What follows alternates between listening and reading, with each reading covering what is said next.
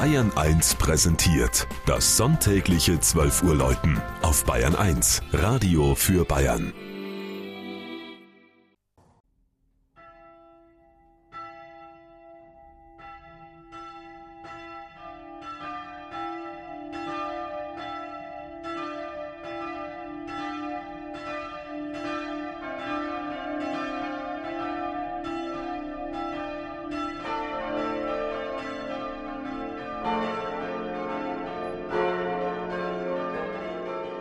Allersberg in Mittelfranken.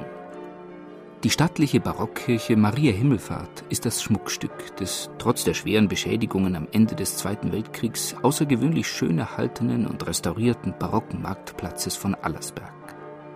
Mit ihrer Südfront und dem mächtigen Turm tritt sie markant aus der Baulinie der Häuserfront hervor und dominiert den Westteil des Marktes erbaut zwischen 1708 und 1710 von dem Graubündner Kirchenbaumeister Johann Baptist Camessino, ersetzte sie die baufällig gewordene Spitalkirche zum Heiligen Geist und wurde am 22. Juli 1710 geweiht.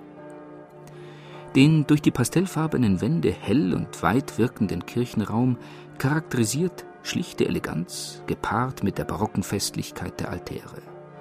Im Zentrum des Hochaltars steht über dem Tabernakel die Patronin der Kirche, die Mutter Gottes mit dem Jesuskind.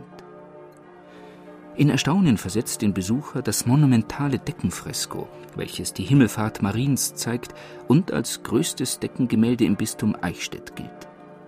Der Eichstätter Künstler Alois Wünsche hat es in den 50er Jahren geschaffen, nachdem die durch Artilleriebeschuss schwer beschädigte Kirche wieder aufgebaut war.